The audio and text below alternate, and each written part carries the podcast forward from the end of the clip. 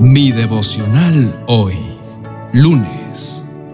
Esperanza de paz en Jesús. En el libro de Juan capítulo 14, verso 27, dice, Le dejo un regalo, paz en la mente y en el corazón. Y la paz que yo doy es un regalo que el mundo no puede dar. Así que no se angustien ni tengan miedo. Te invito a reflexionar en esto. ¿Hace cuánto no sientes esa calma en tu corazón que te hacía sentir pleno y libre? ¿Hace cuánto no disfrutas de estar tranquilo en medio de las situaciones desafiantes de la vida? ¿Cuándo fue la última vez que pudiste decir que estabas libre de preocupaciones y ansiedad?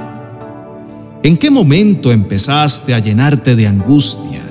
Temor y falta de fe. Probablemente no recuerdes, pues llevas demasiado tiempo llevando a tu espalda una carga que te impide disfrutar de todas las cosas maravillosas que Dios, tu Padre, ha preparado para ti. De un momento a otro, la ansiedad empezó a ser parte de tus días y sin darte cuenta, fue apartando y robándole el primer lugar a Dios en tu corazón.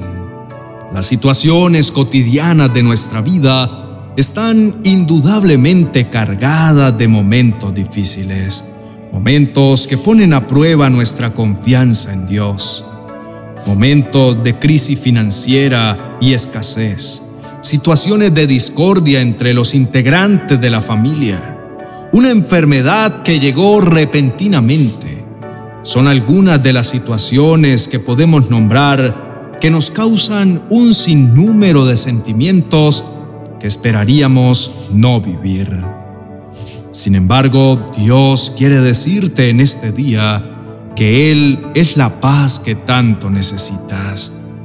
Tal vez en este momento sientas desesperación, preocupación, angustia, tristeza o ansiedad por algunas de las situaciones que puedas estar viviendo. Quizá has intentado buscar la paz por tus medios, intentando solucionar todo a tu manera, pero en este día Dios quiere mostrarte que el camino para la paz duradera y pura lo encontrarás solamente en Él.